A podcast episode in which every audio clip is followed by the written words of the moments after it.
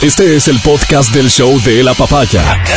Bienvenido a la experiencia de escucharlo cuando quieras y donde quieras. Aquí da inicio el show de la papaya. Aquí inicia el show de la papaya. Esperamos que todos los padres que escuchan esta estación de radio hayan tenido un día muy bonito, hayan sido celebrados y hayan logrado lo que más les gusta, seguramente la unión de sus familias ayer en sendas celebraciones. A quienes, a quienes no, pues todavía están a tiempo. Ojalá y lo hagan a lo largo de esta semana. Oye, ayer se produce un hecho que, que, nos pone los pelos de punta, evidentemente, porque lo que se conoce, lo que se ha visto, lo que algunos medios, sobre todo digitales, han comunicado, tiene que ver con una zona de guerra en el Comité del Pueblo. Zona de guerra literalmente. La imagen, los videos, que son los, parte los titulares, hablan de, de, de una zona que parecía, en serio, un escenario literal de guerra. Eh, vamos a contar con una persona, un morador del sector del Comité del Pueblo, eh, vamos a, conservar en el anonimato su identidad por, por temas de elemental seguridad, pero vamos a aprovechar para que nos cuente, eh, más allá del hecho incluso de lo de ayer, qué es lo que viene sucediendo en el Comité del Pueblo, una zona muy populosa, muy conocida en la ciudad de Quito, históricamente relacionada lamentablemente con hechos de violencia y de delincuencia. Esto, esto hay que decirlo, ¿no es cierto? en el Comité del Pueblo. Gracias por su participación. En realidad, eh, vamos a hacer todos los esfuerzos posibles por, eh, por mantener en el anonimato la identidad de quien nos acompaña, pero es una persona que vive a pocas calles del el hecho central, digamos, ¿no? Del hecho central de este epicentro en donde se incendia una casa. Comencemos por ahí. Se incendia una casa, se sabe cuál es el motivo del, del, incendio, son los moradores los que salen a prenderle fuego a esa casa. ¿Qué se conoce? Buenos días. Este, eh, bueno, lo, lo, que ocurrió comenzó más o menos a las 8 de la noche. ¿Ya? Eh, nosotros tenemos un um, chat comunitario y nos estamos organizando en el tema de seguridad. Eh, entonces tenemos, eh, lo bueno es que en las últimas semanas se ha puesto eh, alarmas comunitarias, entonces estamos mal o bien un poco organizados. Mejor de lo que estaban antes. Exactamente, Mm. porque antes lamentablemente esa zona pulula bastante la droga, el alcohol, entonces eh, es bastante difícil trabajar y transitar por ahí, porque hay, antes le cuento así, de paso, antes la, eh, los almacenes, todo eran abierto, ahora parecen toda la cárceles. zona comercial exactamente parecen cárceles ya y es por la inseguridad que está creciendo este momento Ok. ya segundo a las 8 de la noche comenzó a, a- eh, a ocurrir todo ese ese acontecimiento ¿Qué sucede exactamente a las 8? Suena la alarma. suena la alarma Ya. comenzamos a salir con lo que tenemos a mano. Hay un decir, paréntesis. En, en, en esta organización del Comité del Pueblo que se ha dado en las últimas semanas, hay un acuerdo en el chat comunitario que si la alarma se activa, todos salimos. salen todos, ¿no es Todos cierto? salimos, porque es. se puede activar, porque se produce un robo, Un lo que sea, y la comunidad, como en muchos otros barrios, lo que de quiere, droga. O consumo de droga. Claro. Lo que quiere la comunidad de esa manera es eh, eh, hacerse presente en el espacio, ¿no es cierto? Y intimidar seguramente a los delincuentes y provocar que se vayan. que se vayan, Que no les que resulte tan sencillo cometer sus fechorías. y de, ser, y de ser factible con apoyo de la policía ok. Ellos de ser están vinculados con esta alarma comunitaria. Listo. Entonces, se activa la se alarma. activa la alarma, todos salimos. Ajá. Bueno, lamentablemente no fueron todos. Ok. Fuimos todos. Eh, fue un, poco, un grupo pequeño. Ya. Entonces después comenzamos a ver que, eh, como es a cuatro cuadras de, de- de donde nosotros estamos, comenzaron la gente a gritar, Ok. a escuchar gritos fuertes y, y, y a- comenzaron a incendiar primero la parte de la calle. Creo que lanzaron este gasolina Ok. y comenzaron a incendiar. Ok. Sonó detonaciones Ok. y después comenzaron a escuchar detonaciones de bala. Entonces, ahí nosotros obviamente, ¿qué dijimos? Aquí... Ustedes estaban expuestos en la calle. Escuchan. Balas, nos retiramos más a- un poquito más lejos. Ok. Ya una cuadra, una o dos cuadras más, más lejos. Ok. Entonces nosotros eh, lo que eh, comenzamos a llamar es a la policía, Ujú. Eh, a la gente que, que tiene un poco de influencia para que venga rápido la Ajá. policía, porque se escuchaban gritos. Y lo que nosotros nos enteramos es que nosotros pensamos que era gente, como si los se puede decir gente, como ahí les dicen los brujos, la gente que, que vende Los que droga. venden, venden droga. Ok. Si no dice, no, dice, son gente, los ciudadanos que viven dentro de la zona que se llama la invasión, que es una zona bastante amplia. Ok. Ya, entonces, porque hay gente trabajadora y todo, pero lamentablemente también hay gente mala. Ok. Les voy a dar un nombre que se llama la pastora. La pastora. Ajá. Un personaje. Un personaje que vende droga, ok. tiene gente a su, a su, a su, A su cargo. a su cargo, Ajá. y también hay gente que está en contra de ella. Ok. Entonces, tanto la gente buena, si se podría decir así, en ese, Ok. no sé, ponerle Esto se llama la invasión dentro del comité dentro del comité del pueblo. Ok. Entonces, tanto la gente buena, se puede decir, los ciudadanos comunes y corrientes que ya están cansados, como también gente, dice, filtrada, infiltrada de las otras, De otras bandas. También en estado ahí. Ok. O sea que el, el- la casa que se incendia es la casa de, De este la- personaje, de, esta- la es, de la pastora. pastora, así es, Que se así es ella. presume o se conoce o se, Se sabe. conoce. Es una persona que mm, de alguna manera concentra lo que es el expendio de droga en el sector. Así es. Ok. En el, comi- en el comité del pueblo, La Bota y Carapungo. O sea, tiene una zona amplia. Es una, eh, eh, es una delincuente con, con Exactamente. poderosa, digamos. Estuvo en, en, en la cárcel, conozco unos tres años, pero igual salió. Ok. Entonces, hay personas, ciudadanos, que viviendo ahí se cansaron de, de- Exactamente. de lo que se vivirá ahí. Claro. Dios sabe qué es.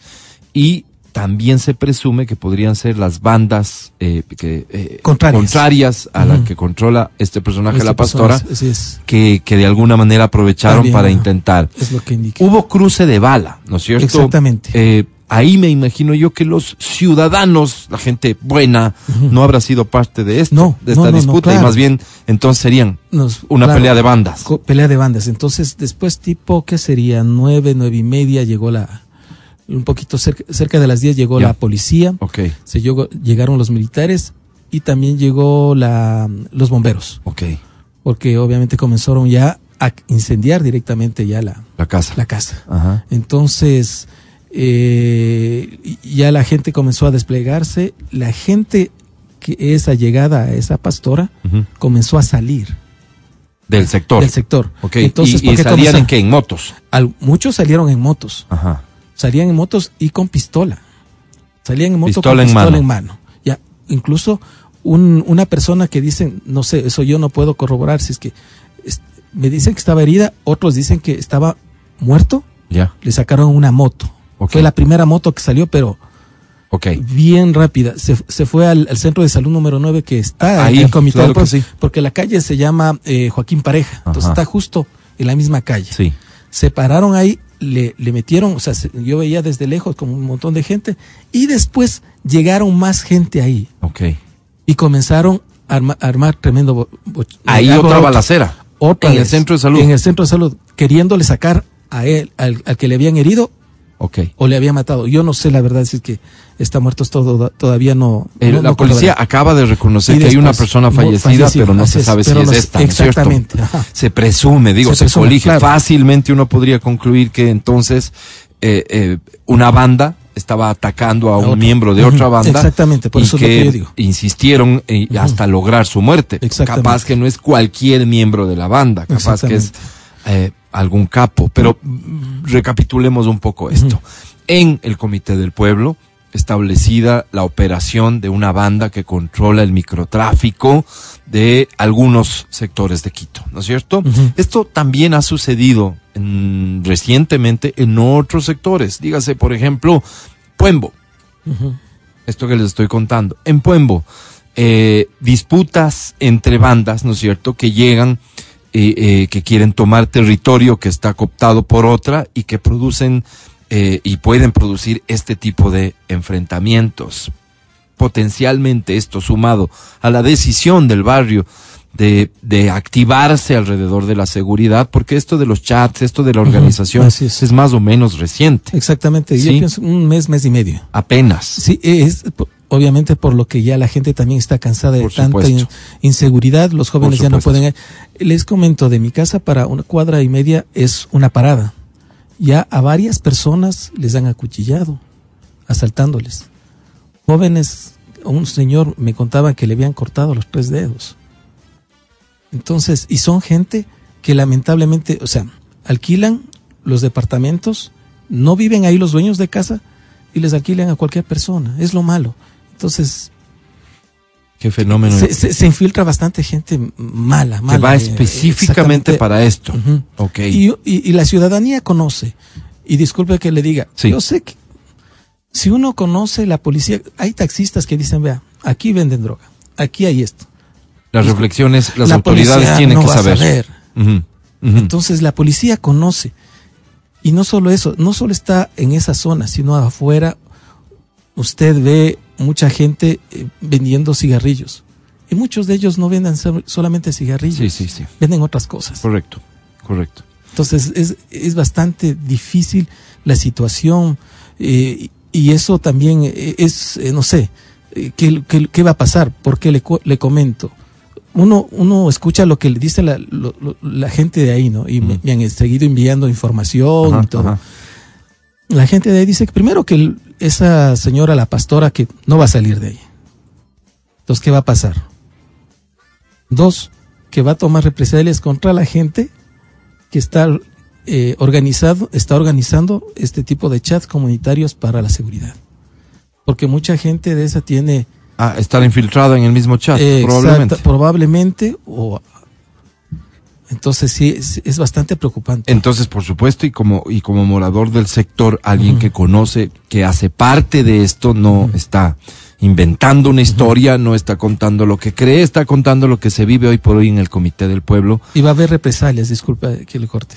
Va a haber represalias, es lo que dice, contra esas personas. Entonces es urgente eh, hacer un llamado eh, eh, a las autoridades para que activen algún operativo constante en el sector y que eh, ojalá se pueda de alguna manera cortar el negocio de esta gente. No, no, no conocemos de esta materia y, y no sabemos lo que implica. Para- para- en la cabeza de uno dice que lleguen y que los metan presos y se acabó el problema. ¿Será así de sencillo? ¿Por qué no lo hacen? Preguntas que todos los ciudadanos nos hacemos a estas alturas. Eh, Pero por supuesto que ante la alerta de los ciudadanos del Comité del Pueblo, los que están organizados, los que efectivamente intentan coordinar incluso con las autoridades acciones para que el sector sea algo más seguro, ahora mismo se sienten bajo amenaza, se sienten vulnerables ante algún rumor que existe en el sector de que estas personas que controlan el negocio del microtráfico van a tomar represalias. Lamentablemente esto ya viene desde hace unos 20 o 20, 25 o 30 años atrás. Yo vivo alrededor de unos 23, 24 años ahí. Y ese es lamentablemente es un germen que crece poco a poco. Seguro. Entonces eso es lo preocupante. Durante todos estos años han pasado tantos gobiernos pero no se ha hecho nada. Y es lo que preocupa. Jóvenes que uno les veía de niños jugar eh, pelota, sí, ahora son, discúlpeme, gatilleros. Dios mío. Entonces, ¿qué, qué tipo de, de sociedad estamos creando? Totalmente de acuerdo. El Comité del Pueblo, decía yo al inicio, un poco intentando cuidarme para no entrar en algún concepto que pudiera herir la susceptibilidad de alguien, pero el Comité del Pueblo es conocido como un barrio peligroso en Quito, es conocido históricamente como un barrio peligroso en Quito, que durante un tiempo ha, ha intentado activarse comercialmente, por supuesto que ha tenido una actividad comercial muy importante, pero como nos cuenta uno de sus moradores, todo eso ahora se ve seriamente perjudicado. ¿Quién se expone a tener un local abierto al público si sabe que alrededor eh, hay tanto delincuente? Lo ocurrido ayer eh, tiene que ver con, con, con el expendio de droga, tiene que ver, el testimonio dice que se trata de la vivienda de eh, quien fuese o quien será la líder de quienes controlan el negocio del microtráfico, no solamente en ese sector, sino en otros, es decir, una persona potencialmente con mucho poder dentro de los grupos delictivos. Ahí se produce el incendio, por eso se produce un intercambio de, de bala, literalmente, y en el medio, ciudadanos, ciudadanos de un barrio populoso de la ciudad de Quito, nuestra solidaridad y nos sumamos al, al llamado para que las autoridades hagan presencia física inmediata, así como en otras zonas del país se ha hecho, se considere al Comité del Pueblo Sí. ahora mismo por la vulnerabilidad de, de sus habitantes, se considere una zona de alto peligro y que hagan presencia policías y militares. Le comento, hace un, ¿qué será? Unas tres semanas pasaron, bueno, con, con esta ley de emergencia que hay, eh, eh, estaban militares. ¿ya? Pero lamentablemente como son tan escasos y, y- y- y- y pasan, no, no, no es una, ¿cómo le podría decir? No revisan bien a la gente. Entonces no, no es, no es una, no es un seguimiento, no es una investigación, no hacen nada a conciencia. ¿Qué estaban haciendo cuando Eh, estuvieron Simplemente eh, nosotros recorriendo? recorriendo la, física. Le cogían, le veían a alguien con una mochila, le decían, vea señor, coja. Ya, perfecto. Pasaban ellos, los rateros, cogían, se iban por otras calles, se habían, se reunían en otras calles, unas dos o tres cuadras lejos del operativo, Ajá, y se decían, "Ve, estos no sé cuánto, no sé cómo, se les insultaba, ajá. ¿ya? Pero no pasó nada. Entonces, ¿qué tipo de efectos va, va a tener eso realmente si es que continúan con ese tipo de operativos? ¿Qué tipo de efectos hay? La gente en ese momento se siente un poco tranquila por ver a militares, a policías ahí. Claro. Pero no, o sea, no dura un operativo, pasan la calle que un, un minuto, dos ¿Cuánto minutos. tiempo habrán estado? Yo pienso que unos, en toda esa calle, yo pienso que unos 15 minutos, ¿Y fue un solo día? un solo día. No volvieron más. No volvieron más. Fue Ese justo en esa calle. Ese es el llamado Justo en, los- fue en esa en- calle, en- en la- en el que hay que sumarse eh, después de lo ocurrido ayer, solicitar a las autoridades para que consideren al Comité del Pueblo un sector en el que tienen que hacer presencia permanente y operativos permanentes, así como en otras zonas del país. En algún momento dijimos nosotros, cuando se declaraba la emergencia, que eh, en, en provincias que viven, por cierto, estos, este tipo de episodios con mucha más frecuencia y, y de ninguna manera quisiéramos estar en ese nivel de violencia, pero hay sectores de Quito que requieren esa misma intervención. Esa misma intervención, la, señal de ayer del Comité del Pueblo nos deja ver a las claras que aquí también están sucediendo cosas tremendamente peligrosas y que ponen en riesgo la vida de los habitantes. Un, un último aporte nomás. Lo que debemos cuidar es a nuestros niños, a nuestros jóvenes. Lamentablemente, igual, la policía va, hace una ronda nada más. Y hay chicos que expenden droga. Hay gente adulta que expende droga fuera de los colegios. También es conocido. Entonces, si los chicos de 8, 9, 10, 11 años, como hay colegios ahí, comienzan a consumir, Tienen acceso. Entonces, y van a tener la facilidad de que al dinero fácil, mediante el expendio de droga dentro del colegio. Entonces, ¿qué tipo de sociedad, qué tipo de, de, de- de país estamos construyendo? Absolutamente de acuerdo con usted. Yo le agradezco mucho su, su colaboración, eh, nuestra solidaridad con usted y con todos los habitantes del Comité del Pueblo. Después de lo ocurrido ayer, insistimos en esto. Tiene que haber una respuesta urgente de las autoridades eh, en función de lo que hoy se puede hacer, en base de lo que hoy se permite hacer, determinar el sector del Comité del Pueblo como ejemplo por lo ocurrido ayer, porque probablemente hay muchas otras zonas también en la ciudad capital que requieren con urgencia la presencia permanente de autoridades, la presencia permanente. Entonces es urgente que el señor alcalde recientemente posesionado en coordinación con autoridades nacionales eh, lleguen a, lleven a cabo procedimientos que permitan recuperar la paz en estas zonas. Lo de ayer marca una vulnerabilidad especial a los habitantes que han estado organizándose alrededor de la seguridad. Lo acaban de escuchar de un morador. Hay el rumor en el comité del pueblo de que se tomarán represalias por parte de los delincuentes que han sido afectados ayer, con las personas que se están organizando, los ciudadanos. Hay que proteger a esos ciudadanos. Eso es urgente, eso es hoy, eso es ya. Gracias nuevamente. Comienza el programa. Buenos días. El podcast del show de la papaya. Con Matías, Verónica, Adriana y Álvaro. Como antecedente a, la- a lo que quiero compartir con ustedes de lo ocurrido como hecho político, más bien, vale decir que alguien que me explique bien esto de lo, lo, lo, lo, lo- lo de Eugenio Derbez relacionado con los artistas ecuatorianos. Lo de adopti TikToks. Adoptiktoks, ¿de qué se trata eso? ¿Tú sabes, Muy Adri? buena O pregunta. sentamos a nuestra corresponsal. Muy buena, en- pero sí. Sentamos, ven, Mejor, siéntate, por favor, para que nos expliques de qué se trata eso. no- Eugenio Derbez, todos saben quién es, el comediante eh, eh, mexicano, súper famoso en todo el mundo de habla hispana, eh, una mega estrella. ¿De qué se trata? Porque he visto algunos videos de él refiriéndose a, a estos adoptiktoks. Eh, la iniciativa, ¿en qué consiste? Hola. Hola.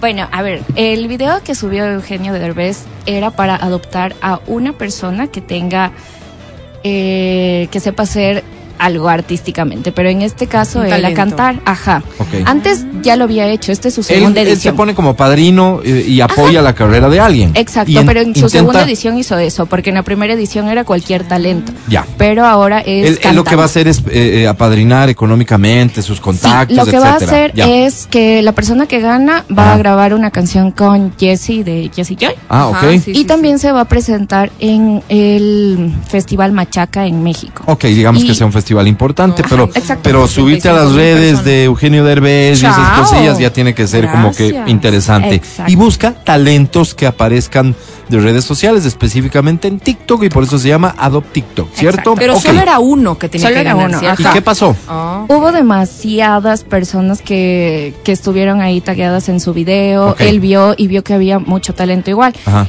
Pero aquí, so- o sea, sorpresivamente, en Ecuador tenemos demasiado talento. Vi un no video, vimos. vi un video en donde él decía que en Ecuador ha habido una reacción increíble a su campaña. Exacto, ajá, Así porque, sucedió. Ya. o sea, lo que, la dinámica era que Ajá. en el video en el que él busca los hijos adoptados Ajá. de Ajá. TikTok, las personas tagueaban a sus artistas de, de sus países o las personas que querían que vean el video. Y ahí estas personas, o sea, los artistas subían un video igual tagueándole a Eugenio Derbez para que vea su video. Pero eh, tenemos, o sea, todos los chicos de aquí, artistas de aquí, tienen fandom porque le Sí, empezaron a etiquetar un montón. O sea, se organizaron muy bien o realmente es un fandom orgánico y que eh, No, sí eh, esto tienen. impresionó a Eugenio Derbez. Estuvo Dicapo, recuerdo. Dicapo, ¿Quién es Dicapo? Picuas- Dicapo, el chico Diego. Ay, se me fue el nombre. El, el que estuvo en La Voz. Ok. Sí. Ya, Dicapo, ya, I am listo. Dicapo, que es súper famoso. Ya, este, muchos. la Ñusca Picuasi. Ñusca Picuasi. Que era Ok, sí, la, sí, sí, la sí, cantante sí. indígena, estaba, Estaba bueno, Blanco Rencay. igual. Rencay, Rencay. Blanco, eh, Nadira, Alex Ponce, eh, Marrendón.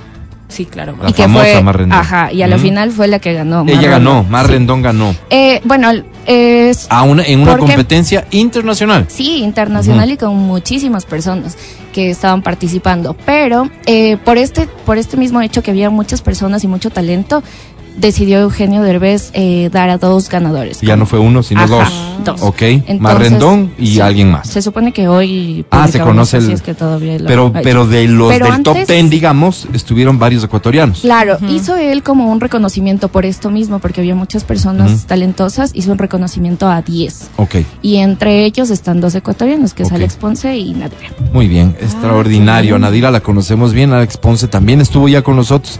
Antes de que explote su carrera como ha explotado ahora, este, son muchachos que están ganando espacio sin que nadie les regale absolutamente nada y que se han ganado espacio no solo en el Ecuador, sino y sobre todo internacionalmente y ahí es donde viene la gran diferencia. Vale, muchas gracias por la información. Digo, es un abrebocas para un tema que tiene que ver con lo siguiente. Presten atención. Alguien hace una propuesta, alguien hace un, un gesto público diciendo que quién será el candidato que, que hace algún tipo de propuesta específica para apoyar al sector artístico. ¿De acuerdo? No sé si es el Pancho Terán, no sé si es Audi, perdón que no vaya hacia atrás en la historia, pero alguien responde a esto como candidato. Ese candidato es Jan Topic, Ay, qué miedo. ¿ok?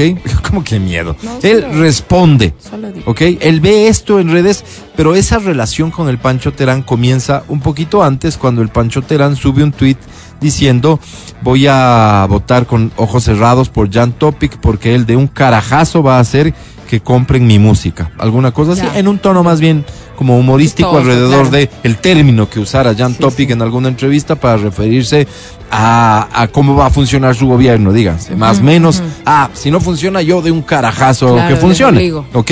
Va con su imagen, es, es, es un tipo que está eh, ofreciéndole al país resolver un problema de inseguridad, eh, es un tipo al que la gente le atribuye eh, que va a saber usar eh, mm, la fuerza para imponerse, etcétera. Ya, bajo ese perfil, con esa imagen, él usa lo del carajazo, Pancho Terán tuitea esto y Jan Topic le responde a ese tweet diciéndole desde hoy Pancho y suena negra mi vida, negra mi amor y la gente en su oficina como que haciendo Oh, negra mi vida. Ya, o sea, él aprovecha ese momento, Jan Sí. Topic muy inteligente. Sí. Ahí se genera tal vez una relación. Quién sabe, pero digo, no, no estoy diciendo que entre ellos es una relación y que se comiencen a hablar y que Pancho esté ayudándole, no. No, lejos de eso, miren lo que pasa cuando se hace este exhorto a los candidatos para que propongan algo eh, que signifique eh, respaldar el sector artístico, aparece Jam Topic con este video. Presten atención, por favor. Ayer hubieron varias conversaciones en Twitter sobre qué puede hacer este país por el arte. Démosle la vuelta a esa pregunta. ¿Qué puede hacer el arte por este país? Invito a todos los grupos musicales, a todos los artistas ecuatorianos, no importa el estilo de música, a armar un concierto por la paz, un concierto por la seguridad. Yo pongo la tarima, yo pongo la logística, ustedes, ustedes pongan la música. Costo de entrada, ropa, alimentos no perecibles, agua. Todo lo cual distribuiremos, donaremos por medio de la plataforma ecuadorsinmiedo.es a las provincias más afectadas por las lluvias torrenciales. Vamos, vamos por ese Ecuador seguro, próspero. Rock and roll. Rock Ajá. and roll. Ok. Qué bien. Ah, bien. Mal.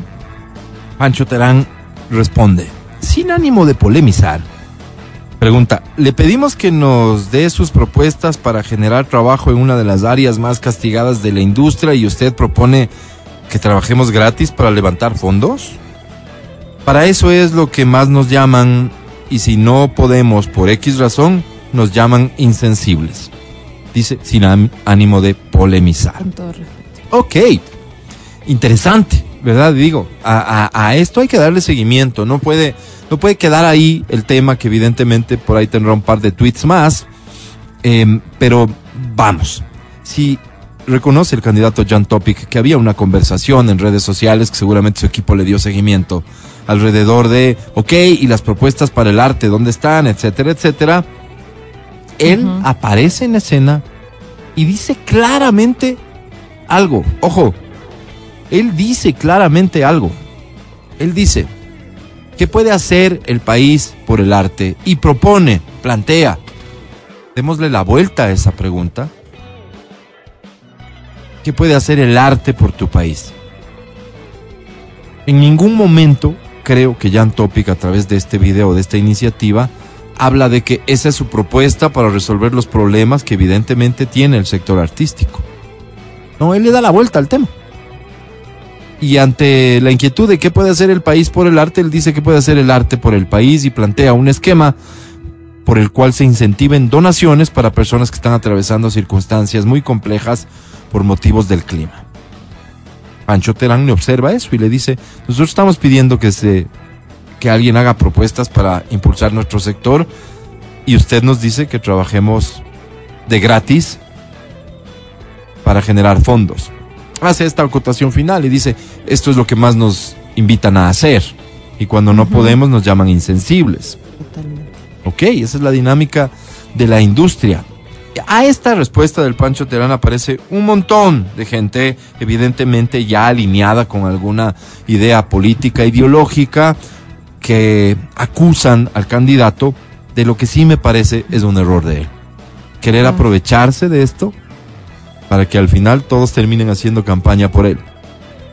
Imagínense ustedes un gran concierto donde los artistas ecuatorianos decidan juntarse Y, lo- para y los nombró. pues. ¿no es cierto? Y, y- los taguea Sí, y les los dice, taguea. anímense y tal. Claro, ya te compromete. ¿no? Imagínense, imagínense si esto le funcionaba, porque creo que no se va a dar al final, no sé.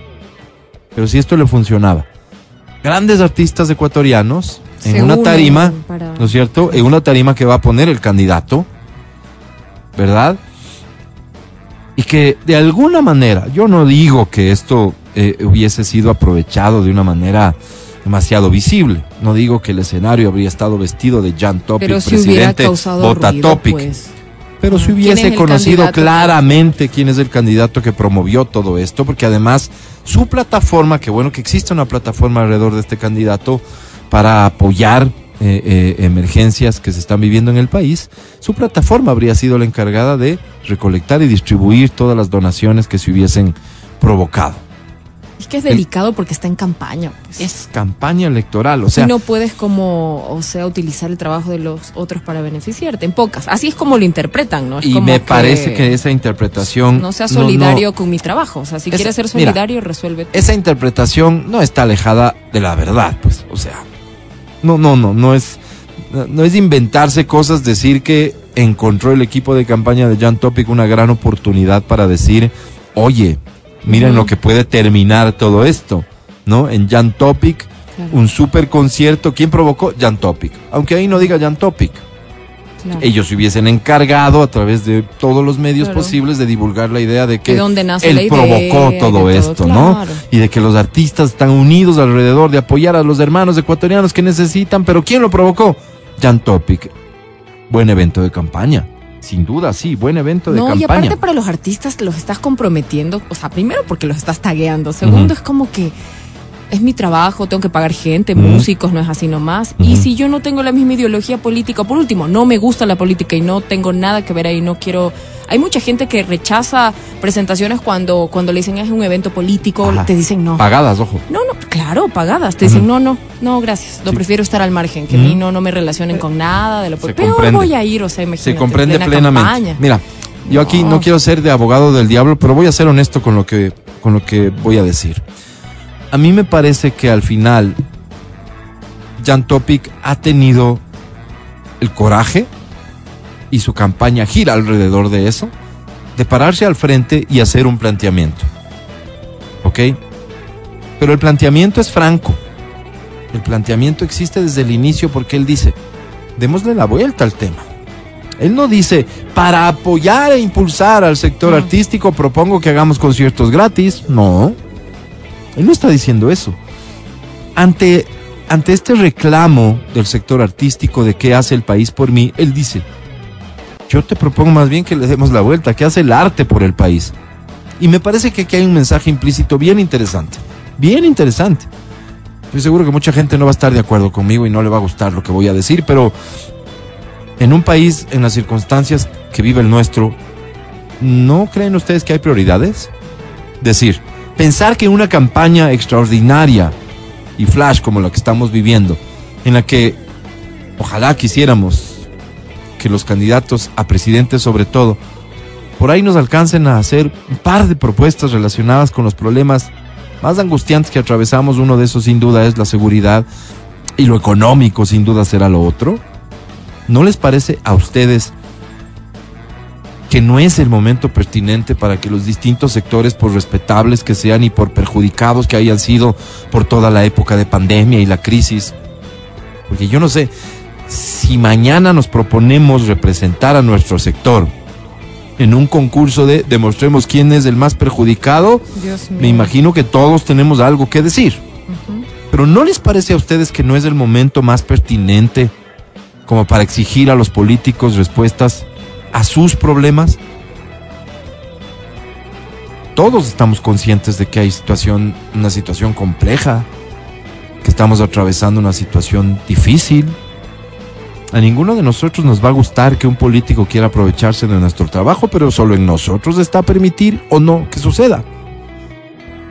Decir que artistas que toman la decisión, contrario a lo que nos contaba la Adri, de participar de campañas políticas bajo la siguiente lógica. Ojo, y los que están en la industria saben que no miento. Oye, colabórame en mi campaña que cuando sea autoridad yo te contrato. Y aceptan ese tipo de acuerdos. Aceptan ese tipo de acuerdos. Y Con unos presupuestos buenísimos, pues. Claro, es que desde la institución pública ya no se mide, pues. Ya no se mide el, el productor, porque como es platita de nadie, es platita de todos, se le paga una buena tarifa. Y además, se le paga por unos 10 shows, pues. Artistas que aceptaron ese tipo de acuerdos y convenios existen muchos, muchísimos, que a cambio de eso decidieron participar en campañas políticas activamente. Lo saben muy bien. No, esa no es la solución. Eso, es- eso resuelve el problema particular de una persona, quien trabaja ese día, quien vende ese show. No resuelve los problemas de una industria, pero insisto, vuelvo al fondo. ¿Es momento de pensar en las necesidades del sector artístico hoy?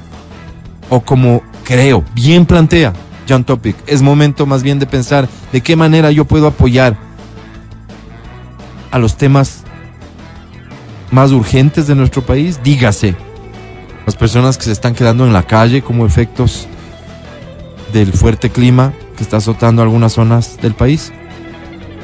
No digo que los artistas estén obligados a participar de un evento que mañana se organice y se proponga recolectar donativos. No digo que estén obligados y que, por supuesto, tal cual como el Pancho dice, el no hacerlo por la razón que sea, no los convierte en poco Malas sensibles personas, ni mucho claro. menos. Cuidado.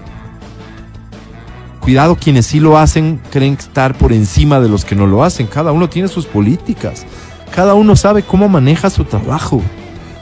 Cada uno sabe dónde está y dónde no está. Cada uno llega a acuerdos que cree que le convienen. Pero si vamos a hablar de industria, ojalá algún día llegue, ¿cuáles son los temas que desde el Estado se deben impulsar en beneficio del sector artístico?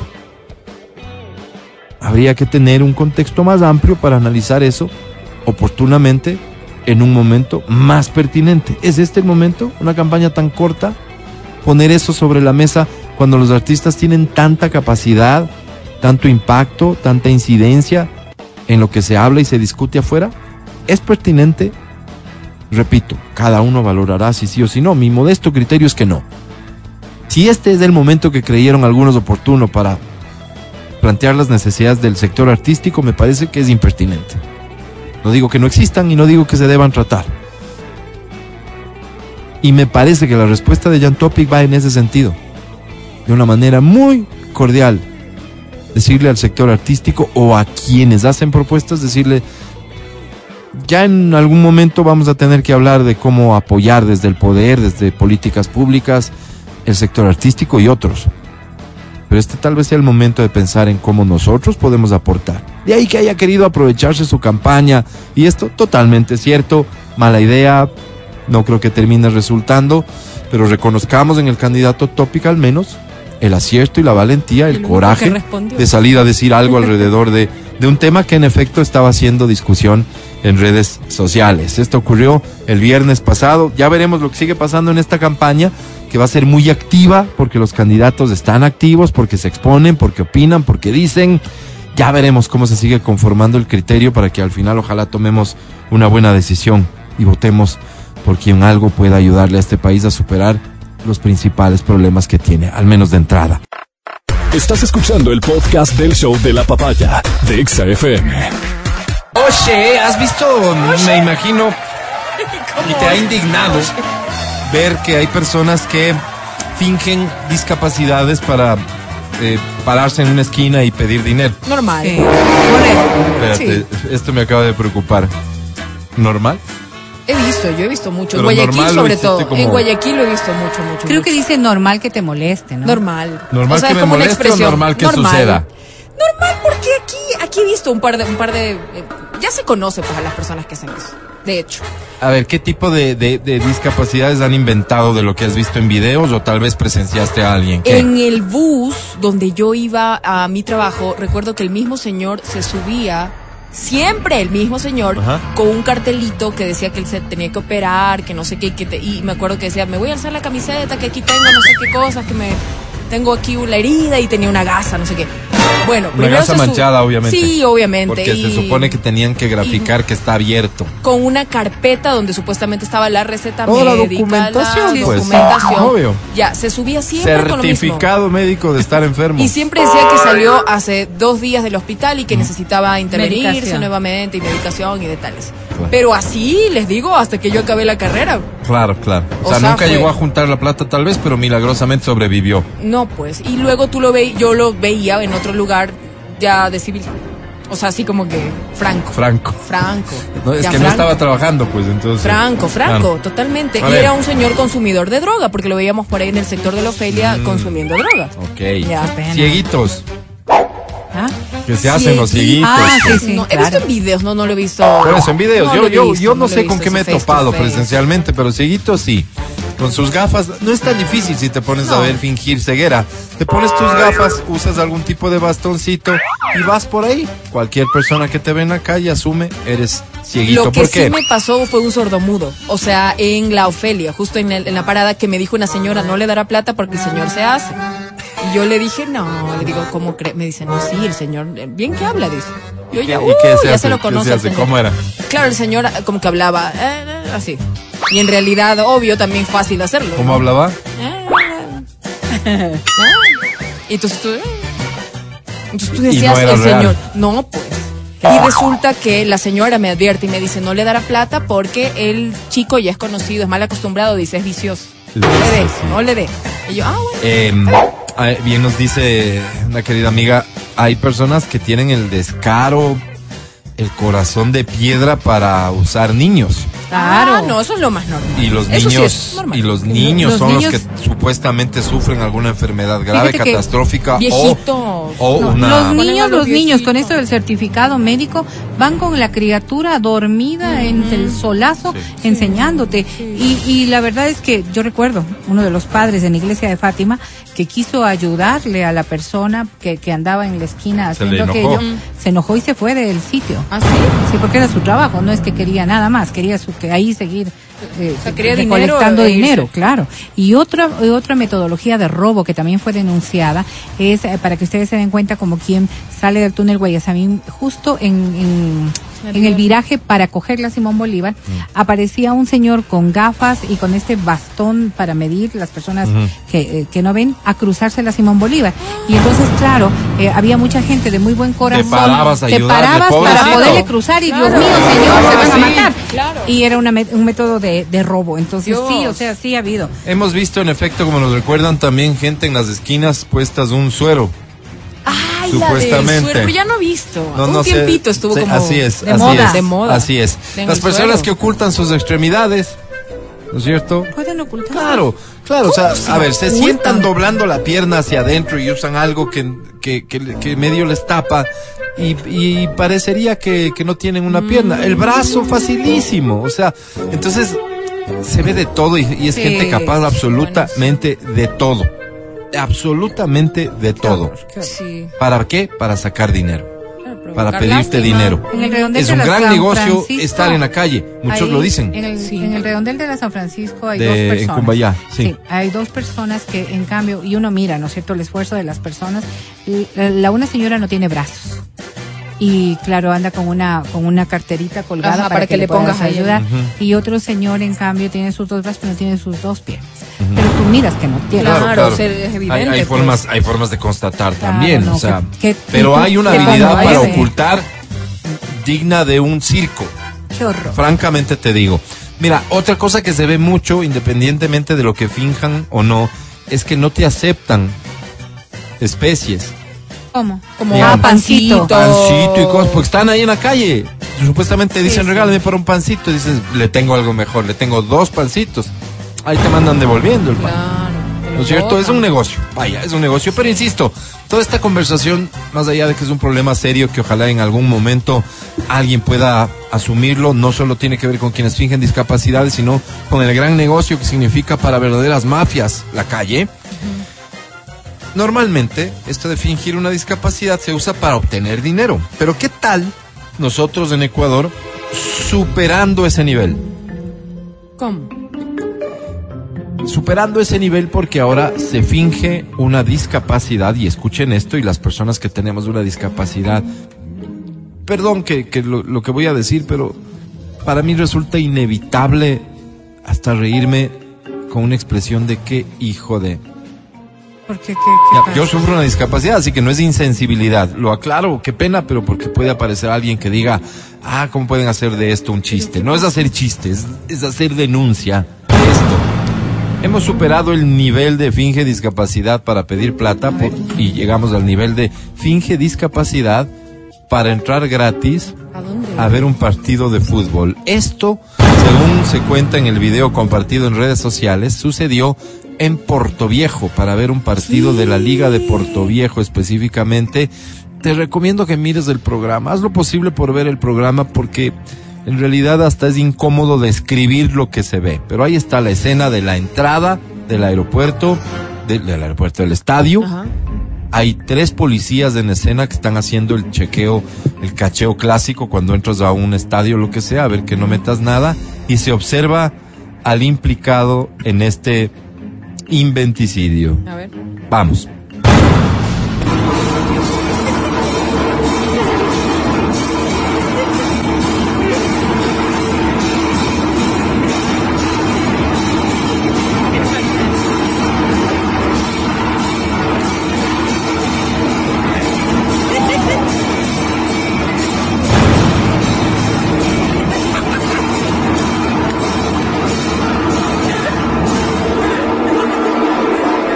Miserable que no actúa solo en esta, en esta, ¿qué dirán? ¿Travesura? ¿Qué dirán? Es un miserable que eh, es el, el actor principal, ¿no es cierto? El que entra gratis haciéndose pasar por una persona que tiene una discapacidad que uno podría pensar es incluso eh, mental, Sí. ¿No es Claro. cierto? Porque eh, Tiene una ves- atrofia en, sus mus- su musculatura, Sí, claro, sí, no puede caminar correctamente. Camina con sus piernas totalmente dobladas, uno de sus adentro. brazos. Es, es, es la, la figura de una persona que podría tener un, un problema de retraso mental incluso. En- ingresa caminando así, Parálisis. parálisis mental, perdón. Ingresa caminando así y se dirige hacia donde va caminando la gente, termina Dios. Bailando literalmente, mientras escuchan risas. Claro. Este video está siendo grabado por alguien que evidentemente es parte de este grupo porque está grabando la broma, está inicio, grabando la audacia, está grabando eh, el hecho con risas, ¿no? O sea, hoy lo va a hacer, grabemos. Y del otro lado hay varias personas que están esperándolo y que celebran la audacia, ¿qué dirán? La viveza, ¿qué dirán? Mira, independientemente del perjuicio económico a, a la organización de ese partido, que al final no somos quien para valorar si es poco o mucho, perjuicio al fin, una persona que debía pagar entrada eh, no paga o paga la mitad, se beneficia Entra ¿De por el acceso más rápido también. Sí, Obvio, sí. Pero ¿de qué se beneficia específicamente? De algo que a mucha gente le debe haber costado un montón lograr que sea realidad. A mucha gente que ha impulsado beneficios, compensaciones, como se quieran ver, para las personas con discapacidad. Esas personas que habrán tenido que pasar circunstancias difíciles para llegar a que esto es enorme. Y entre las normativas están este tipo de incentivos Sí. eh, compensaciones para que las personas puedan ir a espectáculos públicos pagando menos. Las personas con discapacidad, ¿cómo se sienten viendo esto? Claro, qué, qué irritante, qué molesto. Una, un familiar de una persona que realmente sufre un problema parecido a este, ¿cómo se sentirá? Haciendo mofa de una, de una circunstancia de vida tan, tan complicada y tan difícil. ¿Será que este salvaje, sus amigos, porque son varios y aplauden y celebran esto, está, es una fiesta después de esto? ¿Será que estos salvajes insensibles en algún momento se han puesto a pensar lo que significa una discapacidad y vivir con eso y lo que es para sus familiares, etcétera? Mi solidaridad con todas las personas que sufren de cualquier tipo de discapacidad. Ojalá y encuentren cada vez más una sociedad más amigable para que puedan vivir su vida con absoluta normalidad. Oye, la línea del respeto que en lo social no debería perderse jamás, ¿no? Yo creo que parte de allí precisamente todos los problemas que tenemos como sociedad. El no respetarnos, el no ser empáticos, el no sentir el dolor de otra persona, es lo que nos lleva precisamente a este tipo de acciones repudiables desde todo punto de vista. Escuchen esta historia todavía más indignante. Miren, dice, mi mamá le ofreció a la señora de las Shiris, había una señora en las Shiris, Shiris y Eloy Alfaro, trabajo y estudios para sus hijos. Trabajo para ella y estudios para sus hijos. Al parecer se le ofreció en casa. Vino a trabajar un día y se fue y sacó a los niños de la escuela porque no le era rentable. Oh, no, ¿Por qué? Porque sus hijos eran los encargados de pedir limosna. ¿Cuánta plata levanta? Por eso digo, ojalá algún rato, eh, y eso les corresponde evidentemente a los gobiernos, este, a los gobiernos seccionales, eh, inventariar lo que, lo, lo que sucede en la calle y probablemente fruto de alguna investigación lograr determinar lo que se puede producir al día estando en la calle en calidad de limosnero, pidiendo Sí, sí, cualquier sí. tipo de ayuda. Entonces, independientemente de lo que le lleve a una persona a pedir limosna, estar conscientes de que a esas personas les resulta rentable estar ahí y que no les interesa salir a trabajar. y porque hay que poner políticas limitando todo aquello en la mayor cantidad posible de sitios en donde se ve que se, se acumulan. Si bien el MIES es el encargado de lidiar con lo que tiene que ver precisamente con, con todas las políticas que se tienen que tomar, pero sí a las autoridades locales les corresponde en cambio vigilar que aquello no se convierta en esto, ¿no? Un acto extorsivo o un acto simplemente de trata de menores para Así es. poder utilizarlos como, como quienes van a hacer este trabajo sucio y, y incrementar sus patrimonios. Qué pena, porque a veces uno no se da cuenta. Y mucho se ha condenado también el tema de esta cantidad de requisitos que se pone a las personas para obtener eh, este carnet de La discapacidad. Y eh, algunos dirán también es que fíjense en cómo hay estos salvajes que vienen a hacer este tipo de acciones que pueden poner en peligro todo aquello. Claro, pero si hay salvajes, asambleístas, mi- ministros, funcionarios públicos que se Y aprovecharon de lo mismo. Y ahora candidatos. Se aprovecharon de lo mismo para sacar ventajas, traerse carritos y beneficiarse de cosas. Evidentemente, ¿qué podemos esperar de esa sociedad si esos son los que nos dirigen? El tema de las discapacidades es un tema que eh, alrededor de lo cual deberían existir, en efecto, todas las políticas de protección, de incentivo, de todo lo que se requiera, pero ser bastante exigente también, bastante exigente, porque, perdóname, ¿no? Que lance la primera piedra aquel que realmente esté libre de culpa, pero con el simple hecho de parquearte en un lugar de estos, en algún momento en que estabas apurado o no había nadie y según tu lógica no perjudicabas a nadie, ya está siendo parte de este círculo que se aprovecha de estas circunstancias. Entonces digo, vale la pena también hacer un ejercicio de conciencia. Es el show de la papaya, confrontándote con la verdad. Estás escuchando el podcast del show de la papaya de Exa FM. Vamos a jugar al 3 y gana. Este es un nuevo concurso, insisto, está causando una verdadera Bueno. revolución en toda Latinoamérica. Nos han llamado de las principales cadenas televisivas y de radiodifusión para preguntarnos cómo es para copiarlo. Y la verdad es que Como no tenemos problemas. Y aquí nos copian, que nos copien afuera también. Ok, mira, así funciona. Colocamos canciones y tú nos tienes que decir quién canta y cómo se llama. ¿Te parece Ya. fácil? Sí. Son tres canciones nada más. ¿Te parece fácil? Sí. Prepárate entonces fácil. para llevarte premios, pero en este momento también te vas a poder llevar premios vía WhatsApp 099-2500-993. Atención, estamos listos creo yo una vez que hemos eh, esperado el tiempo pertinente para que el CNE diga cualquier cosa. Creo que estamos listos para conformar el top 7 de candidatos guapos Uf. Así como siete. o feos. Ah, no Ah, creo. bueno, si es que va Ah. feo. Es que esto es optativo, siete mira. guapos. Esto es optativo. no es el top 7 de candidatos hombres a la presidencia de la República. Tú podrías enviarme tu propuesta de top 7 de guapos. Entonces pones en el número uno, desde el más guapo hasta el menos guapo. Visto Ya. así, positivo. No es feo, es menos guapo. o Oh, podrías enviarme, feo. como tú quieras, tu top caso. 7 de candidatos feos. Desde el más feo al menos feo. ¿Está clara la idea? Sí. ¿Tú quieres hacer tu top de guapos? Pues hazlo en ese orden. ¿Cuál sería para ti? Pregunta suelta y la verdad es que pido franqueza. Esto no les compromete en nada. Esto es una apreciación de lo físico nada Claro, más. claro, no, no, Así que no crean que el pronunciarse por esto significa que usted está anticipando una preferencia electoral. No, no, no, no. Con franqueza. Verónica Rosero, ¿cuál es el candidato más guapo de los siete que están en disputa? El Otto. El Otto. Sí, el Otto. ¿Cuál es el Otto? El Otto. Otto no, Sonnenholzner. no, no, Ah, no, claro. ok. No, el era el otro. No, no, no. Yo no, no soy cartosa. Si Ok. quieres saber, tú tengo.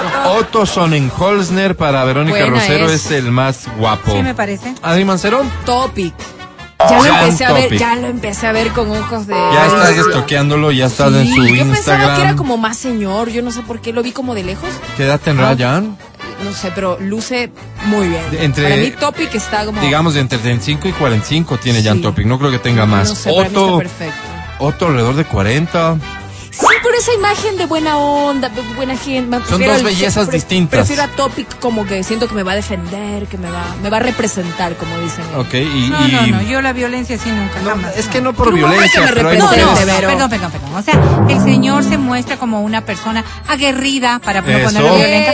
Pero a mí me parece violento el que le trompea al hermano, entonces no puedo decir Eso no me ver. consta, yo no he visto nada. ver, espérate. Hacerse los bobos en esta vida tampoco es bueno. Espérate, y para no hacernos los bobos, ¿estaría mal reconocer que hay mujeres que buscan a alguien fuerte para que les acompañe? que Claro, represente. 40 Ah. años dice que tiene tópico. 40 años tiene Jan yo Topic. 36, hermoso. Ok, ¿cuál es? eh, ah, mira, interesante porque esto es cuestión de, de gustos. Yacu Pérez, ¿les parece guapo?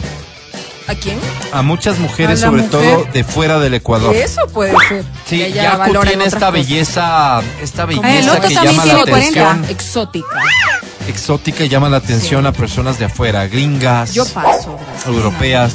No. Claro, claro, les gusta ese perfil de, de hombres. Además que me quedé con la imagen esta cuando salió en calzones, eh, durmiendo con uno de los Tal vez eso, eso incluso hizo que, Sí. que- El osito. de estos señores. No, no, no, esa parte Eso fue la fue que medio me depravado, restó en como masculinidad. Va, escucha, Javier Herbas. Sí, no está mal, no está que mal. tiene lo suyo, pero Ah. no es mi estilo, Sí, pero sí, no, es, no está mal. no es un yaku, ¿no? O sea, Miren, entonces, vayan a ver las fotos de Daniel Novoa antes Me gusta, de, yo de descartarlo. mira, antes cuando de tú dijiste los siete, yo dije Sí. Otto, ¿Sí? Novoa. Este es tu top no. 7, A Vero, ver. dale. es el Número Otto. uno, Otto, el más guapo. Sí, más guapo. Ya. Eh, Novoa, el muchacho Novoa, Segundo. sí, segundo. Ah, me parece que es muy atractivo el guagua. Ok. Eh, le pondría ahí a Topic, luego Herbas, Ajá. luego Villavicencio y finalmente Yaku, ¿no? Yo no sé por dónde le vengo Por la- dos. A ver, espérate. Dos, eh, aquí hay un solo error que salta a la vista. Es top 7. Ah, ¿Y quién me falta? pero es que no, no hay. ¿Cuál me falta? Ah, el señor ¿Cómo? eh, No, Jaramillo. uh, peor Bolo, todavía, Bolo. Bolo. Pero a Bolo yo sí lo Bolívar. pondría. No, sí le pongo a Yaku encima de Bolo. ¿Será? Sí.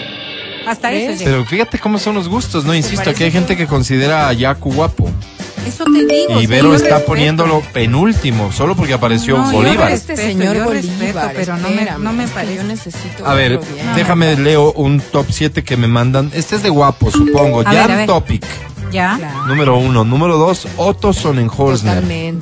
Número tres, Javier Herbas. Mira. Número cuatro, Daniel Novoa. Claro. Número cinco, Bolívar Armijos. ¿A Bolo? lo- No. Número seis, Fernando Villavicencio. Y número siete, Yacu Pérez. Ay, o sea, es que en gustos, ven. Qué Te loco, ¿cómo es de esto, no? decir, Claro, en ¿saben gustos? ¿no? ¿Ya hiciste el tuyo, Adri? Sí. Venga. Eh, ¿Este guapos o de feos? de guapos. Ya, Topic, Otto, Daniel Novoa, Herbas, Villavicencio, Yaku y Bolo. Ok. Para mí Bolo está O sea, digamos, si, si, si, si la vida se pone así, ¿no? Y dice, Adri, tú eres la responsable de garantizar la supervivencia de nuestra especie. Para eso, evidentemente, vas a tener que gestar, Ajá. ¿ok? Y puedes escoger de entre estos tres representantes. Son Bolívar Armijos, Ya. Yacu Pérez, Fernando Villavicencio. Ay, pero. ¿En serio? Sí, es la supervivencia de la especie. ¿Qué No, será? Fernando, Pues ves. ¿Será el Claro. Villavicencio? Claro, pues Claro. Sí, ok, sí. titular sería Sí, titular. ser. Adriana Mancero elige a Fernando Villavicencio para procrear. Pero es que está. también las opciones, claro. Claro, de- No, no, ese es el contexto. Al menos La- la- el titular es el titular. Adriana Mancero, conocida conductora Sí, eh, de radio, televisión, influencer, sí. Influencer. elige A Villavicencio. a Fernando Villavicencio como su pareja sexual. Ay, Dios mío. O sea, vamos a decir esto a la esposa, a la esposa de Fernando Doña Vero. Ah, tienes por Pero- favor, a tomarlo con calma. Esto es solamente Tú sí en estás supuesto. obligada a tomar supuesto, en cuenta ¿no? el contexto. Caso de Tú oro, sí, solo. seguimos.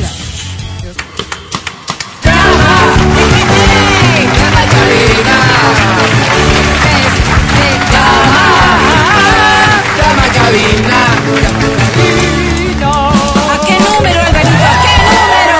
Ok, vas a comunicarte con nosotros al 25 23 290 o al 25 59 555. Ok, aló. Las dos líneas telefónicas están habilitadas. Oye, ¿de aló, acuerdo? aló. Te quiero repetir porque quiero que te ganes el día de hoy el boleto que tanto has soñado para ir a ver en concierto finalmente y tal vez es la última oportunidad al señor Andrés Calamaro. Ay, qué Ay, bonito. Enrico Lamar. ¿Alguien sabe, alguien es fan, alguien está loco por irse al concierto de Toquisha? Este- esta resulta ser una artista, mira, para mí desconocida, pero en realidad todo un fenómeno musical. Si vos no le conoces, No, es súper conocida. No solo No, no, un fenómeno, no sabes lo que es una Claro, verdadera sí, sí, sí. locura. Ah, la verdad, Toquisha. la verdad vi. Madonna, pues. La, la si verdad vi, la verdad vi y, y- y la muchacha muy querida, ¿no? Muy admirada, muy seguida, muy, No, no es la forma de decir, pero, pero sé lo que quieres decir. La Muy muchacha querida. muy Es querida. una estrella, una Sí, sí, sí, verdadera estrella. Sí, hagan de cuenta Bad Bunny en mujer. Uy, no, pues. Además, eh, eh, Bad Bunny es que va a ser líricas, papá. El tema de sus líricas es, es lo que genera seguramente todo este fandom, pero también eh, el, el conflicto que le da a un artista tener unas líricas tan explícitas. Ese es el caso de, de Cochinas, Toquisha. sucias. Explícitas, diría yo. Cochinas y sucias. Los boletos para el adiós de CNCO Qué también bien, los tenemos bien, aquí, ni sí. más faltaba. Sí. y tenemos, como te decía, los boletos al cine para que vayas a ver tu peli favorita. Llama ahora, ya no es el cantacholo, así que vamos a jugar. ¿Quién está en línea? Hola. Hola, buenos días, Oscar. Oscar, bienvenido, un placer. ¿Tu apellido, Oscar? Oscar Orellana, Orellana, mi querido Oscar, ¿cuántos años tienes? 39. 39 años. ¿A qué te dedicas, Oscar? animado, ¿no? Soy barbero. Babero. No, No, barbero, barbero, barbero, barbero. corta la barba. cuéntame con confianza en qué barbería. Eh, no hago trabajos a domicilio. Ah, ok. a domicilio. ¿Solo barbería? Sí, barbería y cabello. Y cabello, muy bien. Déjanos tu contacto, cómo eh, un potencial cliente podría contactarte, Oscar. Eh, por WhatsApp, Ah, ¿Quieres dejarnos tu eh, número? por Facebook también tengo una página que se llama La Caballería. La Caballería en Facebook. Busca eso, por favor, y contáctate con Oscar. No me siento tan tranquilo de compartir tu teléfono, Oscar. Dejémoslo en el Facebook, hay- ¿sí? hay gente muy malvada, te digo. Bueno, bueno, te agradezco. Muy Vale. gentil. La Caballería en Facebook y vas a tener barbero a domicilio. Qué lindo. Está bueno, ¿no? Barbero y cortes de cabellos urbanos clásicos de todos los estilos. Unisex. Muy bien, tú llegas con todos los implementos, te instalas, Ay, trabajas y te vas. Unisex. Exactamente. Muy bien, señor. perdóname. ¿Haces trabajo con niños? Sí, niños, eh, pero no es unisex, es solo barbería, Claro, solo para claro. caballeros. Unisex. Yo sé, yo sé, digo con niños, varones, Sí. pequeños. Unisex. Muy Sí, bien. sí. Muy bien. Ojalá te contacten muchas personas y tengas mucho trabajo, mi querido Oscar. Te agradezco. ¿Qué premio buscas? Eh, unas entradas al cine. Al cine. ¿Con quién te vas? Con mi hijo y mi esposa, si podría ser unas tres. O sea, si quiere- quieres ganar tres boletos. Empezaron. ¿Te parece No, bien si es que que te- no hay como, no hay problema. Yo igual los admiro mucho, quería Oh, saludarlos. Una bestia, eres. los Sí. felicito. A mí no me digas bestia, no estás atrevido.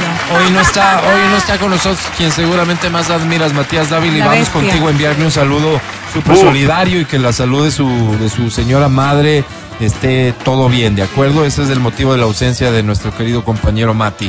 Así que salga bien, vamos a jugar tres canciones, suerte, esta es la primera, dice así.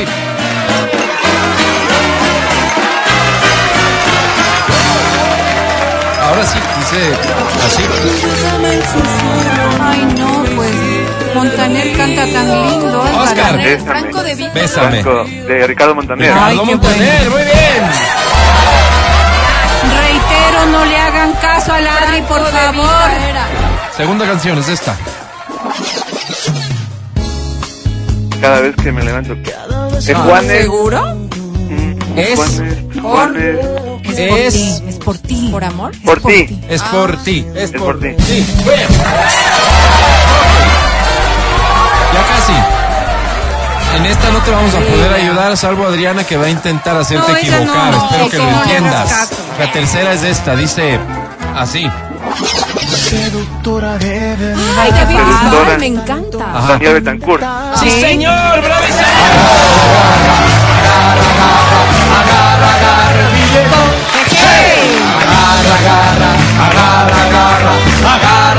bravísimo. Me alegra muchísimo poder servirte, mi querido Oscar. Te mandamos un abrazo, tengas muchos clientes y te vas al cine cortesía del show de la papaya, cortesía de Exa FM. Me voy a ir un corte, muchachos. Ya regresamos con más del show de la papaya. Bye. Escucha el show de la papaya cuando quieras y donde quieras. Busca XFM Ecuador en Spotify. Síguenos y habilita las notificaciones. Vuelve a escuchar este programa en todas partes. En Spotify, XFM Ecuador. Si te prohíbe salir con tus amigos y te aleja de ellos, es maltrato. Es maltrato. Si no te deja tomar cerveza el fin de semana para relajarte, es maltrato. Si revisa tu celular sin tu consentimiento, es maltrato. Cuando vamos a comer, ella nunca pide postre que porque está a dieta. Pero luego se le antoja mi postre y se lo come todo, todo.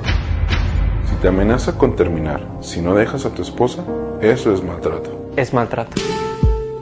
Oye, eh, el otro día vi de un caso, supe de un caso de una dama que se lava a su pareja, evidentemente, en clara manifestación de maltrato, además, porque comenzó a seguir en Instagram a la candidata a la vicepresidencia, Diana Jacome, a Dianita Jacome.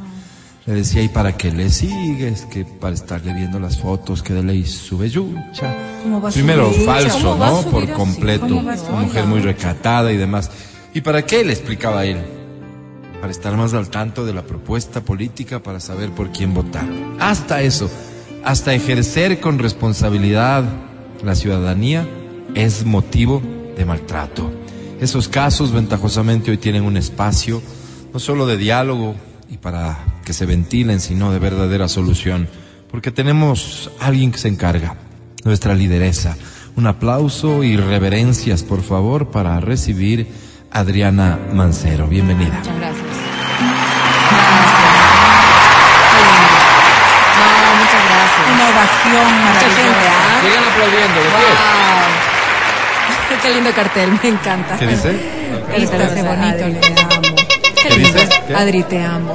¿Quién Yo te también lo ama? amo. ¿Quién te ama? Yo también los amo. Qué lindo, qué lindo detalle. Este, bueno, tengo, tengo una carta, eh, si me lo permites. Mira. No, eso no. Me van a sonrojar. Permítame hacer mi trabajo, por favor. Adri, elegancia, porte, clase, única e inigualable. Usted protagonista siempre. ¿Las otras? Las otras que se vayan a hacer un origami con su papel de estúpidas. Porque quiere, porque puede y porque le da la gana. Una perra no espera, una perra prospera. Adri, he estado escuchando atentamente el programa que tiene con estos chicos y no he visto cambios. No he visto cambios. ¿Recuerda que la otra vez sugirieron que usted tenga el horario del noticiero? Yo creo que los señores de la EXA sí deberían revisar esa cuestión porque una voz fresca, joven, por la mañana sería como un baño de energía único. O por último saquen a los de Clarito Está de los viernes. Aún no terminan de convencerme, pero pónganse ahí usted, Adri. Uf, quedaría espectacular. Aunque no le voy a negar que lo mejor que tiene la radio es el programa este donde les estoy escribiendo. Usted, el maestro y los otros dos señores con los que hace el programa, sí es como que tienen carisma ratos. Aunque, vuelvo y repito, francamente me quedaría solo con usted. Usted es esa estrella en medio de la oscuridad. ¡Abre! ¿Le cuento que compré el libro que lanzó con el maestro Matías? Danzaste. Los perdedores también aman. No he oído. ¿Quién diría que el pobre diablo de don Matías ha sabido bastantes consejos de conquista? Al principio no le tuve mucha fe, porque obvio, ¿quién va a creer que un tipo tan subnormal llegaría a hacerlo? Pero luego entendí que usted lo usaba como ejemplo, de que usted puede cambiar vidas a pesar de tener poco o nada de gracia físicamente, de ser un torpe al expresarse y de tener cero recursos económicos. ¡Wow! Realmente este testimonial me hizo valorar lo poco que tengo. Entender que a veces creemos que hay gente que no tiene absolutamente nada que ofrecer, pero que todo es cuestión de escudriñar y que siempre encontraremos algo que nos diferencie del resto. Me encantó esta colaboración para el libro. Qué gran, qué gran aporte, Adri. Más que todo, una mención honorífica a Don Mati, porque fue como esa rata de laboratorio que se prestó para que la patrona, o sea, usted, haga los estudios necesarios para poder llegar a esas conclusiones. Me encantó el capítulo de Si eres feo, no puedes darte el lujo de ser un idiota, que es donde resalta lo importante de tener actitud en la vida y de sacar nuestro máximo potencial intelectual. Me encantó Adri porque nos abre los ojos ante una cruel realidad, pero con esperanza. Pues no solo nos da unos simples consejos, nos da tips de vida. Ay, Adri, cuánta sabiduría. Y ese, y eso que solo este es su segundo libro. Hubo una frase que caló hondo y me marcó. Si vas a ser infiel, hazlo bien o no lo hagas. Mm. Wow. Adri No me voló el creerlo, cerebro. No puedo creer. Porque es algo que normalmente no se socializa. De hecho, se sataniza mucho a la infidelidad, pero usted nos abre la puerta y nos dice, adelante. ¿Es lo que estás Pero, haciendo? hazlo bien. Me gusta ¿Ves que usted nos da esos consejos para no dejarnos ver en tonteras. Usted no nos abandona, usted nos sostiene siempre con sabiduría. Otro capítulo que amé es el de No eres mentiroso, solo te gusta jugar con la verdad. Uf, revolucionó mi vida. Porque por fin vino alguien a decir las cosas con amor, a recalcarnos que mentir es solo omitir partes de la historia que no nos benefician. Me enseñó tanto con este libro, Adri, si supiera. Y por último, hay otro capítulo que genial. Ah, donde nos incentiva a ser unos caballeros. No soy mujeriego, simplemente me dejo querer y correspondo por educación. Adri, qué lindo que les recuerde los valores a esta gente. Me encantó cómo inició el capítulo con esa frase que dice, varón, tú no eres mujeriego, solo te gustan las mujeres en cantidades extremas. Adri, usted solo nos llena de vida, Soy de esperanza. Le animo a que saque el tercero, Adri. Me, me muero me por sumo. comprarlo. Me encanta porque, pues, ese título vendedor, solo un cretino dejaría evidencia. ¿Así Que se va a habla- llamar? Ay, qué terrible. qué que habla sobre una infidelidad exitosa. Adri, solo quiero que Dios me lo bendiga y esta carta tómela como una reseña de este best seller. Amén. Un beso. Ah, O sea, no había problema, no qué hubo lindo, caso, solo no. te escribieron es para... reseñitas, reseñas que solo me llenan el corazón. Qué hermoso. Adri, qué pena ser Este, infidente, pero noto que tus ojos brillan. No, no, no, estoy a Se punto de de- llorar. ¿sí? Realmente sí tengo un nudo en la garganta, perdón, soy de pocas palabras, pero hoy particularmente me han dejado sin ninguna, no, de verdad. Este, ya está aprobado el editorial llamado Hombres. Este, este va a ser nuestro editorial donde vamos a sacar nuestro Ah, van a tener su propia editorial. Sí, claro, donde vamos a sacar este que les contaba, este libro que habla sobre una infidelidad exitosa, que se llama Solo un cretino dejaría evidencia, donde les voy a dar grosería, muchos consejos, muchos tips para que no caigan eh, sí, fácilmente. No cometer errores que pueden ser fácilmente Claro, evitables. Pues, de hecho, no solo, no solo te voy a ayudar a que no cometas, te voy a dar nuevas ideas, Mm. refresca tu abanico de posibilidades, te bendigo, te amo Qué vergüenza y, y recuerda que aquí tienes una amiga. Ah, Adri te hace una pregunta, ¿también estará disponible en audiolibro? por supuesto, obviamente locutado por su servidora. Maravilloso. Qué lindo. Maravilloso. No, no, maravilloso. Un aplauso, por favor, de nueva cuenta para nuestra lideresa. Ella es Adriana Mancero. No. la busques en la papeleta, ahí no está. Siéntense, por favor. Llegará el día, ojalá. Estás escuchando el podcast del show de la papaya de Exa FM. Los científicos se encuentran analizando, científicos en general, se encuentran analizando los ciclos del agua y cuánto de este líquido vital es almacenado en los distintos depósitos terrestres. Llegaron a la conclusión que casi todas sus moléculas han sido alguna vez bebidas, fueron alguna vez bebidas Ya. por un dinosaurio. ¿Qué? Los lugares donde se almacena el agua, lugares en la tierra donde se almacena el agua, ¿estos cómo se llaman? Pozos, ¿qué serán? Lagos. Unas. Lugares Lagos. ¿Te suena? Donde se almacena el agua ahora en sobre la superficie terrestre. Lagos, Sí. lagos. Mares, océanos, ríos, lagos. Alguna vez de ahí bebió agua un dinosaurio. Ese no es el problema, No, porque al final un ¿De vasito de, dónde agua Sí, pues. no se le niega a nadie. No, pues. El tema es que si bebieron agua y Hicieron pipí también. hicieron pipí también. La conclusión en realidad es la siguiente, que toda el agua que existe hoy en el mundo contiene en algún grado alguna molécula de pipí de dinosaurio. Claro, ¿no? Si el agua se evapora, sube a las nubes, las nubes hacen lluvia y desembocan, digamos que en un nevado X, esa agua que ahora está bajando para nosotros poder circular, ya está. Esa que se embotella Ah. y se vende cara, esa alguna molécula de pipí de dinosaurios tiene. pasa por procesos. No es una conclusión antojadiza porque- nuestra. Porque en feriado bien que se, se meten y pipí de humano, pues. ¿Dónde, pues? En, en la playa, pero y ahí no hay una molécula, sino... Y te tragarás pues agua en la playa. Pero Eh, cualquier puede ser accidentalmente, claro. pues. Pero Cuando si le- metes al niño, ¿qué hace pañal- el niño? Le ves el pañal flotando, Ajá, ah, ajá. hechos los dignos aquí. Cuidado con eso, en realidad creo que tenemos bastante más de eso dentro de nuestro cuerpo de lo que nos Oh, qué imaginamos. pena, cosas no. se andan tragando y no. Ay, no, qué horror. Hoy has venido un poco, te digo, Así mismo difícil. es Adri Mancero. Gracias por escucharnos. Ya viene Edwin Ernesto Terán con Reconexión en Gracias al equipo, gracias a Feli en Democracia TV, gracias a Majo en las redes sociales de XFM Ecuador. Aquí en cabina, muchas gracias, Vale. Muchas gracias, mi querido Pancho, como siempre. Mañana regresamos. Hoy para mí es un día especial.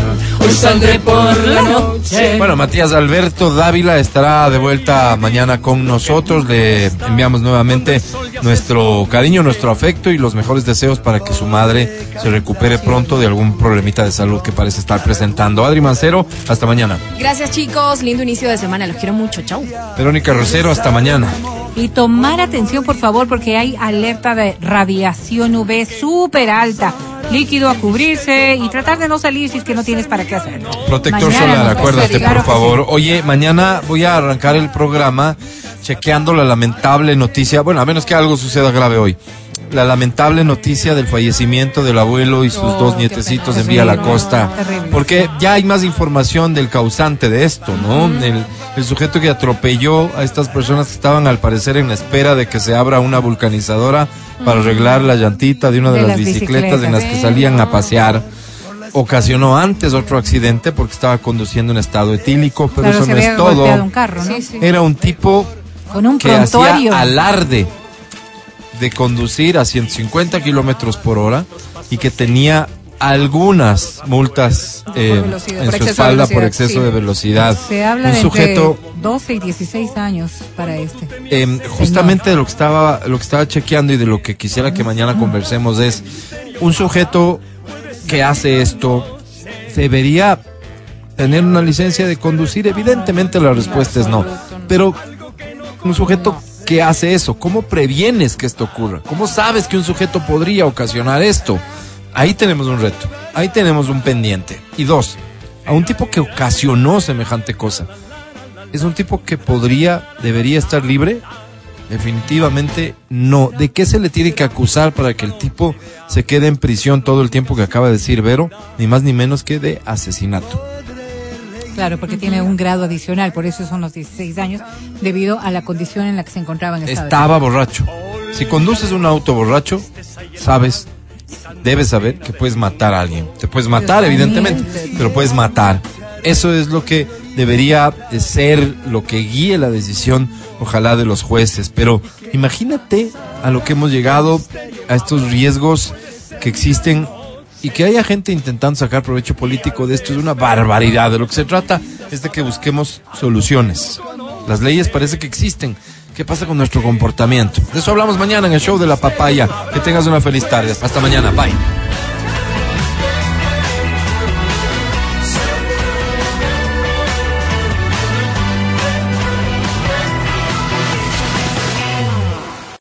Hasta aquí el podcast del show de la papaya.